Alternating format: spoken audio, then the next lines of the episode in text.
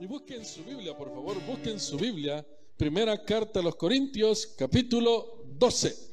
Primera carta a los Corintios, mire, capítulo 12. ¿Y qué estamos hablando acerca de los dones espirituales? Dones espirituales. Y qué bonito los temas, ¿sabe por qué? Porque cada uno de nosotros tenemos, mire, aunque sea un don espiritual.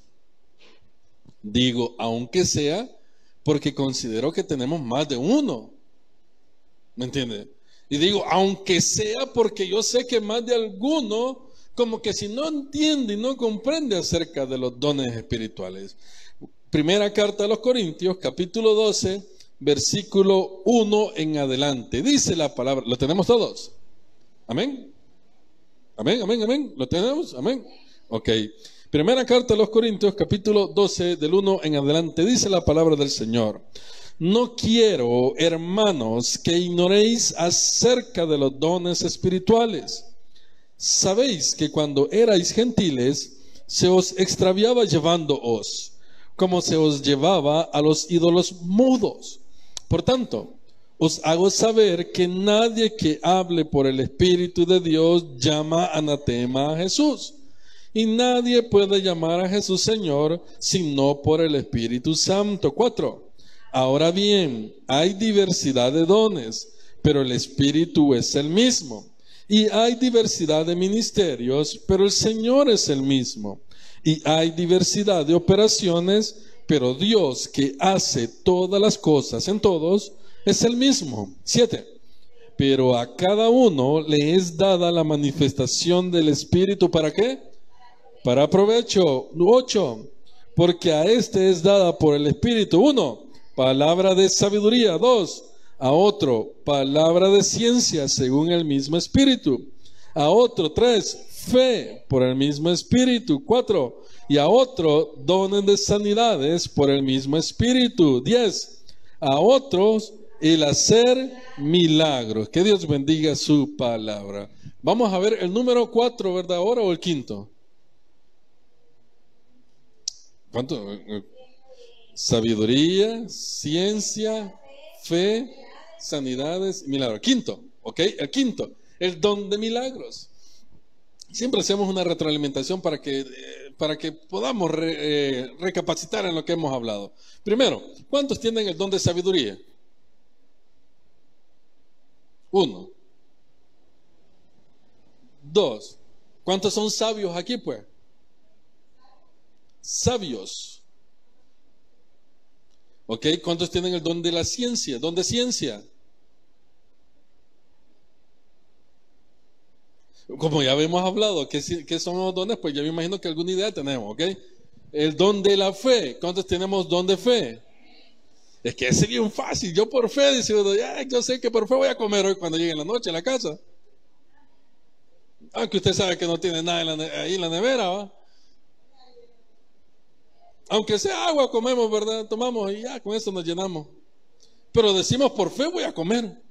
Por fe no voy a aguantar hambre. Está más fácil eso. ¿Cuántos tenemos el don de sanidades? Por fe no voy a aguantar hambre. Está más fácil eso. ¿Cuántos tenemos? No me quiero escuchar. ¿Cuántos tenemos el don de sanidades? El don de ir a orar por alguien y que se sane en el instante. Dijimos que era en el instante, ¿no? es bien difícil. Y ahora vamos a ver el don de hacer milagros. En el don de hacer milagros, vamos a, interpretar que el don de hacer milagros es una manifestación sobrenatural. Oiga, los milagros son manifestaciones sobrenaturales. Un ejemplo, cuando a mí me duele la cabeza, ¿qué es lo más práctico hacer? Comprar una pastillita y uno dice, en el nombre del Señor, y, se la quita. Pero ese no es hacer un milagro. Un milagro es algo sobrenatural, extremo, como que, vamos a ver, dice que tiene cáncer de mama. Y, y, usted sabe que médicamente hablando no hay una, una solución para eso. Por lo menos sí hay, pero quizás no la quieren decir. Entonces viene la persona y ora por esa persona y hace un milagro de sanidad. ¿Por qué es distinto las de sanidades con el milagro? Porque el de sanidades puede ser cualquier cosa. Dolor de cabecita, lloro por ella. Mire, la niña, usted cuando la niña está chiquita, ¿verdad? Y tiene dolor de cabeza, usted ora por la niña y se le quita el dolor de cabeza tranquilito. ¿Dónde sanidad? El de milagro no, el de milagro es, llamémoslo así, más extremo, pues. Más extremo. Vamos a ver, pongamos algunos ejemplos de la Biblia de aquellos que, fueron milagros en sí. Vámonos al Antiguo Testamento. Recuérdese usted de algún acontecimiento que es sobrenatural, es que no puede pasar, no puede.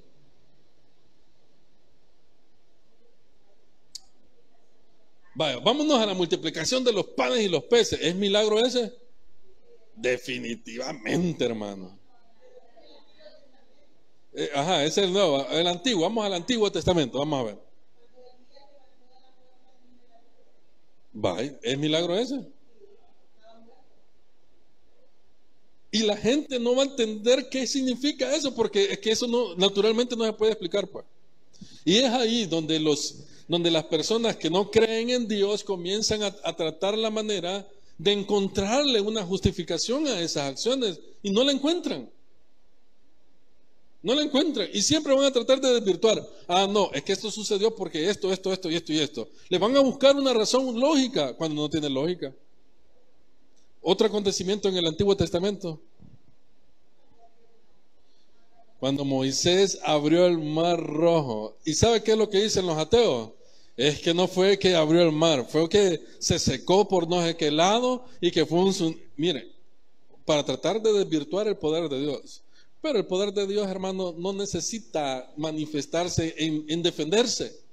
Porque él solo, con el poder de Dios, se defiende solo. Pues. Dice que abrió el mar, el mar rojo, rojo. Ya está como los dos. Rojo, rojo, el mar rojo.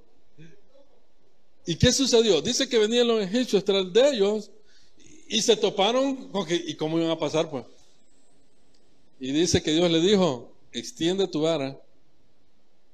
Y nomás extendió la vara, se abrió en dos partes. ¿Se imagina usted cómo fue, ese acontecimiento? No, lo imaginamos por lo que vemos en la película, por lo que podemos tratar la manera de entender. Pero puede ser de que, ah, bien incomprensible, dice que caminaron en seco.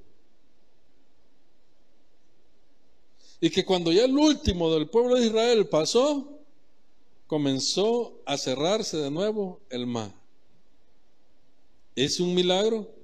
Claro que es un milagro. Es un acontecimiento sobrenatural. otro, otro ejemplo, vamos a ver otro ejemplo. ¿El embarazo de Sara será un, un, milagro? ¿Ah? ¿Cuántos años tenía Sara? Vamos a ver. ¿Cuántos? 90 años. Digamos que en aquel entonces pudiésemos decir que tenían sus 50, 60 años por, lo, por las edades que han recortado y todo lo demás. Póngale que tenía 60 años, aunque ahí dice la Biblia que 90. Nosotros hoy nos, nos imaginamos una señora de 90 años, una anciana ya, pues. ¿O no es así? Una señora de hoy en día de 90 años, ¿cómo es? Una anciana que ya a puras penas camina. Pongámoslo que tenía sus 60 años, pues. Que todavía. ¿Fue milagro o no fue milagro? Dice que no podía tener hijos. No podía, hermano. No podía. Por eso es que hoy en día, aquellas personas que no pueden tener hijos tienen la oportunidad de ver un milagro de parte de Dios en su vida. Pero hay que creer en el Señor. Es que yo creo, sí, pero es que la forma de creer no es creer solamente por decirlo, no, es levantarse cada mañana confiando que el Señor va a hacer una obra en mi vida. Mire que dice que el ángel de Jehová visitó a Abraham, ¿verdad? Y le dijo a Abraham, a, perdón, le dijo el ángel a Abraham, le dijo, vas a tener un hijo. ¿Y qué hizo Sara? Se puso, ¿ah? Y dice que la risa fue como que, ¿y cómo? fue de incrédula. Entre incredulidad, así como, ¿cómo va a ser posible? Es como que usted le dice, mira, mañana vas a tener 10 mil dólares en tu bolsa. ¿Usted qué va a hacer? ¿Cómo voy a tener 10 mil dólares? ¿Y quién quita que no, pues? Pero como no, no, no extendemos el poder de Dios. Ahora, ¿qué otro milagro ocurrió en el Antiguo Testamento? ¿Cuál? Sacar agua de la roca. Fue un milagro sacar agua de la roca. Vamos a ver por qué. ¿Ah? Están en el desierto. ¿De dónde va a salir agua? mire, aquí yo veo que hay un montón de, de flora. Y yo no veo que sale agua de algunos lugares. Hoy está bien escasa el agua. Y en el desierto, hermano. ¿Y qué hay en el desierto usted? Ah, pura arena. Y dice que... Y salió agua. ¿Qué más? Otro milagro vamos a ver.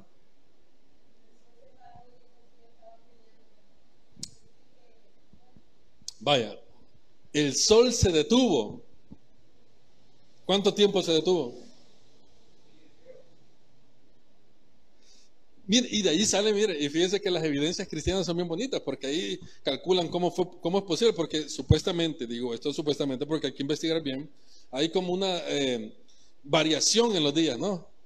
Y, lo, y, lo, asocian con, que, con lo que dice el relato bíblico, que el sol se detuvo por lo menos un día. ¿Cómo puede ser posible que el sol se va a detener, hermano?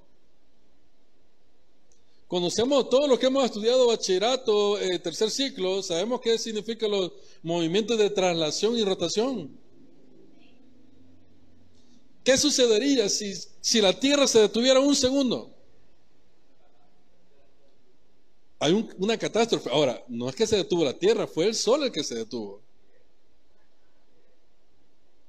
Ahora bien, pero mi pregunta es, oiga, mi pregunta es, mi pregunta es, ¿cómo se detuvo si la Tierra es la que está girando?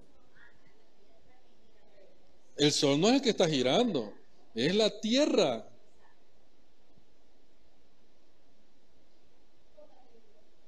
un milagro. Eso se llama un milagro. Algo que no podemos entender, hermano. Racionalmente no lo comprendemos. Y nos vamos a la estadística, nos vamos a la filosofía, nos vamos a hacer un montón de preguntas y no vamos a encontrar cómo se puede detener. ¿Qué más hizo Eliseo? Vamos a ver. Ok. Hizo flotar un hacha de hierro. Veamos ese porque ese me interesa. Segunda de Reyes, capítulo 6, versículo 1. Ese me interesa. Segunda de Reyes, capítulo 6, versículo 1. Hizo flotar, mire, hizo flotar un hacha de hierro en el agua. Mire. Segunda de Reyes, capítulo 6, versículo 1. Mire lo que dice hasta el versículo 7. ¿Lo tenemos? Va, acompáñame a la lectura. Mire qué bonita la lectura. Segunda de Reyes, capítulo 6, versículo 1. Los hijos de los profetas dijeron a Eliseo, he aquí el lugar en que moramos contigo no es estrecho. Vamos ahora al Jordán y tomemos de allí una viga y hagamos allí lugar en que habitemos. Y él dijo, andad. Y dijo uno, te rogamos que venga con tu siervo. Y él respondió, yo iré. Se fue pues con ellos y cuando llegaron a Jordán cortaron la madera. Y aconteció que mientras uno derribaba un árbol, se le cayó el hacha, ¿dónde? En el agua, y gritó diciendo, ah, Señor mío, era prestada. Y el varón de Dios preguntó, ¿dónde cayó? Y él le mostró el lugar, entonces cortó él un palo y lo echó allí e hizo flotar el hierro. Y dijo, tómalo y él extendió la mano y lo... Mire, si en el agua no, no, se detiene casi, bueno, no se detiene nada, pues a menos que tenga algo eh, con aire o algo así, pues bueno, ustedes que pueden flotar en, el agua les hace fácil, ¿no? Pero aquellos que no podemos, nos ahogamos. Pero un pedazo de hierro, hermano, esté flotando, eso es antinatural. No se puede. No se puede. Otra le pidieron una prueba. ¿Y cuál era una prueba que le pidió? Vamos a ver. A Jehová. Cuando le dijo que tenía que, que iba a quedar alrededor de él, iba a llover. pero quería que el lugar donde él estuviese estuviese seco al día siguiente. ¿Cómo se llama ese? ¿Mm?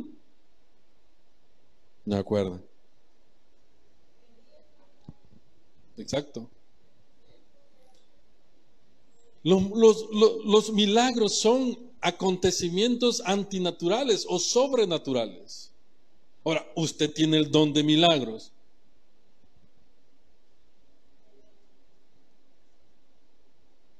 ¿Y qué puedo hacer yo con el don de milagro? ¿Y qué yo puedo hacer? Pregúntese. ¿Qué es necesario hoy en día para que podamos aplicar el don de hacer milagros? ¿Qué es necesario hoy en día?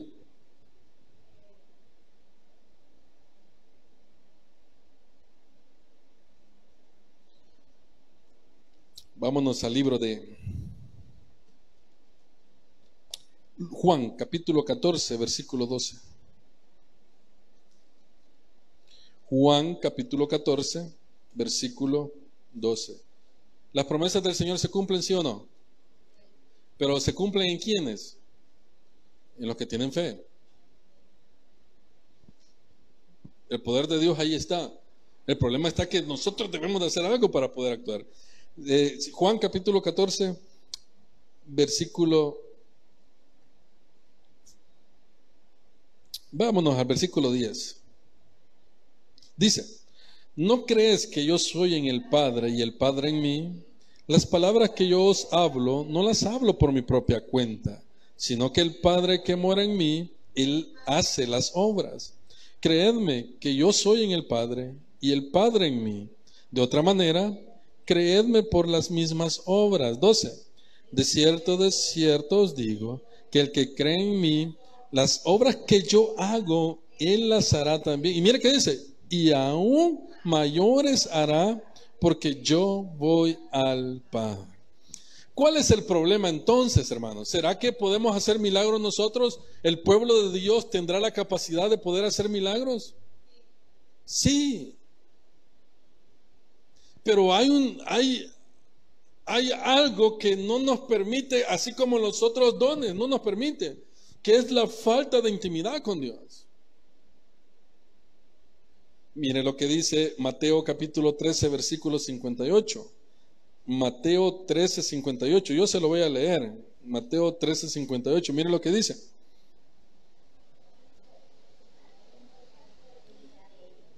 Y no hizo hoy muchos milagros a causa de la incredulidad de quién? Está hablando de Jesús, no. Entonces, ¿cuál es el problema de hoy en día, hermano? El problema de hoy en día es que hay mucha distracción a lo espiritual. Y al no tener una necesidad espiritual, las cosas espirituales no van a funcionar en nuestras vidas. Allá por los años 80, yo no me recuerdo porque no había nacido todavía, pero 80, 90, casi 2000, había una necesidad por el Evangelio bastante grande aquí en el país. Muchas iglesias del tabernáculo se fundaron, grandes megas iglesias, porque en ese momento había una necesidad espiritual. Y como dice que en los postreros días el amor de muchos se acabará. Y el principio de todos los problemas es la falta de amor. Y cuando yo no tengo amor, no tengo nada. Incluso el mismo texto bíblico lo dice más adelante. Hoy estamos viviendo unas etapas en la vida en las cuales hasta burla, hasta memes hacen de los cristianos. Y hasta nosotros los compartimos y hasta nos da risa. Ahí vemos a la hermanita que la están agarrando de pila, ¿me entiendes? Hasta nosotros nos da risa como la están agarrando. ¿O no es así? Porque hemos perdido la sensibilidad espiritual. ¿Me entiende lo que le digo? Por eso es que los milagros no van a funcionar porque hay mucha incredulidad. Ahora, tenemos el don de los milagros, el don de los milagros ahí está. Ahí está. Y no estamos hablando de cosas que se pueden resolver, estamos hablando de cosas que no se pueden resolver. Hagamos una cuenta. Económicamente podemos recibir un milagro. ¿Cómo podría yo recibir o cómo podría yo ser partícipe del don de milagros a través de la, en, la parte económica?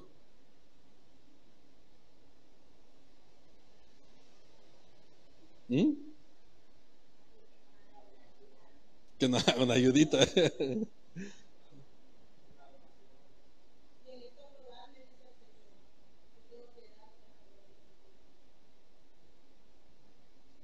En la parte de la salud es más fácil, va, porque uno dice, va, ah, que este problema de salud no tiene, no tiene solución. Entonces yo voy, a, yo voy a obrar en mí mismo en el sentido de que voy a pedir por mí mismo para que Dios pueda bendecirme a través del don de milagros.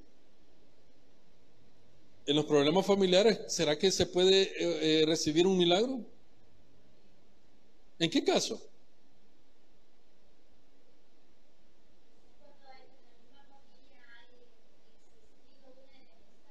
Cuando hay enemistad y no se puede, ¿ok?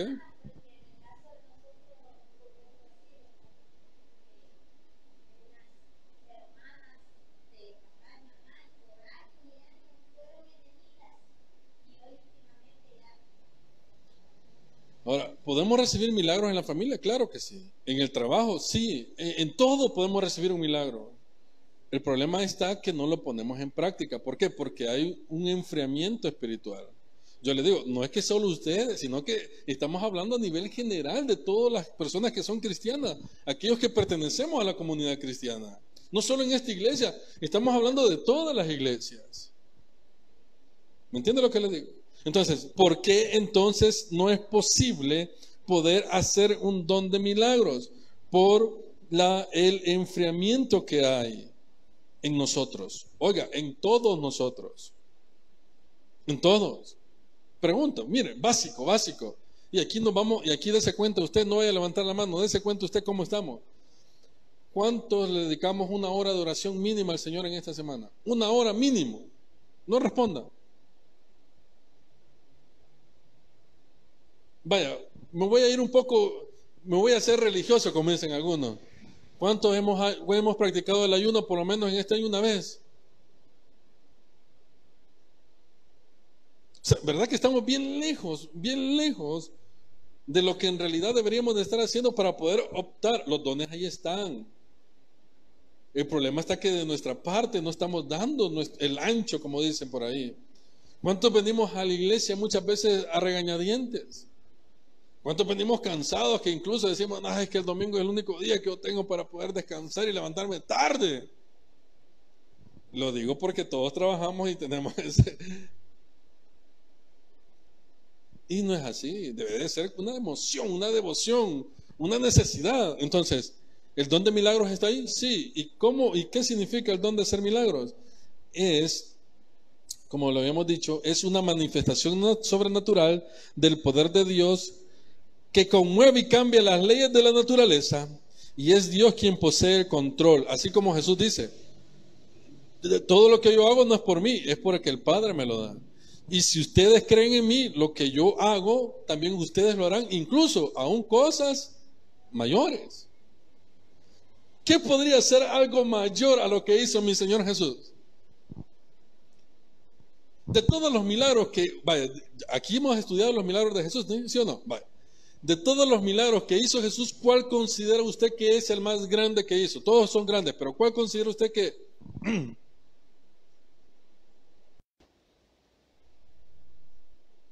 Vamos a ver. Sí, es cierto, todos en su ponderación son milagros, o sea, son, son sobrenaturales, pero usted cuál considera que... No, hombre, es que esto sí en realidad...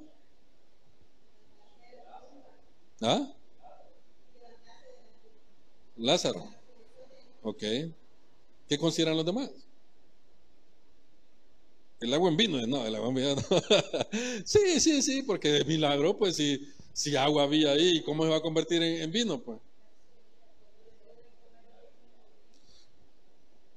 Nombremos los tres, pues, los tres más poderosos, llamémoslo así si los queremos nombrar. Primero, considero también que es la resurrección de Lázaro. Yo considero que ese es el, para mí el primero. El segundo, para mí es ese la alimentación de los cinco mil. Es que yo no encuentro cómo puede ser posible que con tres panes y dos peces, lo que sea, vamos a comer todo el mundo.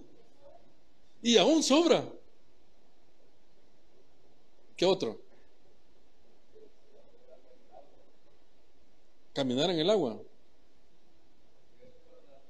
Sí, sí.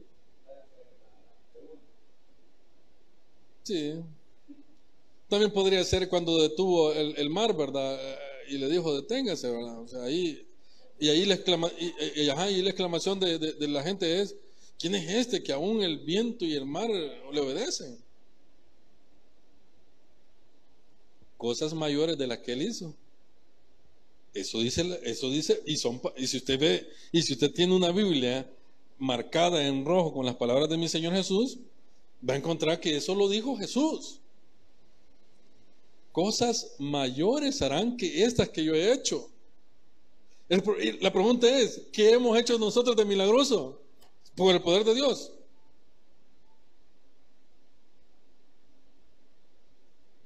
Estamos años luz, hermano. No solo usted, todos nosotros. Y la cristiandad de hoy en día estamos pero años luz de poder, yo digo, de poder practicar ese don. Se puede decir, hay gente que sí, hermano, hay, hay hermanos que sí. Pero la mayoría de hermanos que practican o que tienen el don de milagro no son reconocidos por los hombres. No, no son reconocidos. ¿Sabe por qué? Porque hacen las cosas, mire, en silencio solamente para poder buscar la gloria de Dios. No es que en la campaña vamos a ir, va a ir el, el, evangelista eh, Carlos Ventura y, y hasta el afiche, ¿verdad? Hasta le hacen una aureola aquí a uno, ¿verdad? En el afiche, ¿verdad? No. El don de hacer milagro no es esa, la promoción o la propaganda o eso, no. Ahora, mi pregunta es, vamos por el número 5. Primero, ¿dónde sabiduría? ¿Dónde ciencia? ¿Dónde fe? ¿Dónde sanidades? ¿Y dónde milagros? Hasta ahorita, ¿cuál tiene usted esos cinco? Eso. Mire, el problema, ¿sabe cuál es? Que, que, la gente en este tiempo, cuando comenzaba el cristianismo a salir a flote, ellos lo experimentaban y cuando lo experimentan, no quieren salirse de ahí. Quizás nosotros al experimentarlo vamos a sentir esa sensación de, no hombre, este es, este es mi llamado. Esto es lo mío. Yo no quiero, no hombre, si, eh, si el mundo, eso no es nada. Imagínese que usted pueda controlar, o que usted por el poder de Dios pueda controlar la naturaleza. Que usted ve que viene una gran tormenta y que me va a métate para allá. Y se va la tormenta. ¿Cree usted que puede hacer eso usted?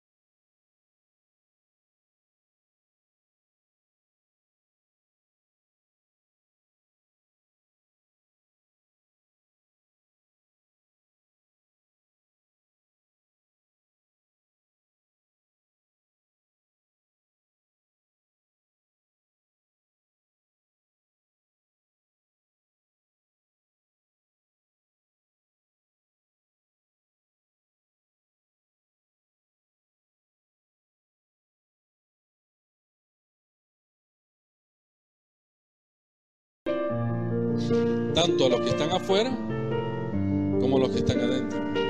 Porque aún nosotros necesitamos ayuda, hermano. Y como, como, como decíamos la vez pasada, el grado de fe de muchos de nosotros, hay unos que son pequeñitos, medianos y altos. ¿Y qué es lo que dice Pablo en las cartas? Si alguno de vosotros, o sea, es espiritual al máximo, ayude al que está, al que, al que es débil en la fe. No, lo pisotee, no lo tira al mundo. Porque lo que el mundo hace es eso. Cuando alguien necesita algo y no tiene nada que darle, lo primero que hace es darle la espalda. Nosotros como cristianos debemos de hacer lo contrario. Agarrarle, abrazarle y decirle, aquí te esperamos siempre. ¿Me entiende lo que le digo? Porque aquel que es fuerte en la fe tiene que ayudar a aquel que es débil en la fe. Y aquí no, no vale, hermano, quién sea, aquí, si, este, si es el servidor, si es el líder. No, es para cada uno de nosotros. Padre, te damos gracias, Señor, por este tiempo tan maravilloso.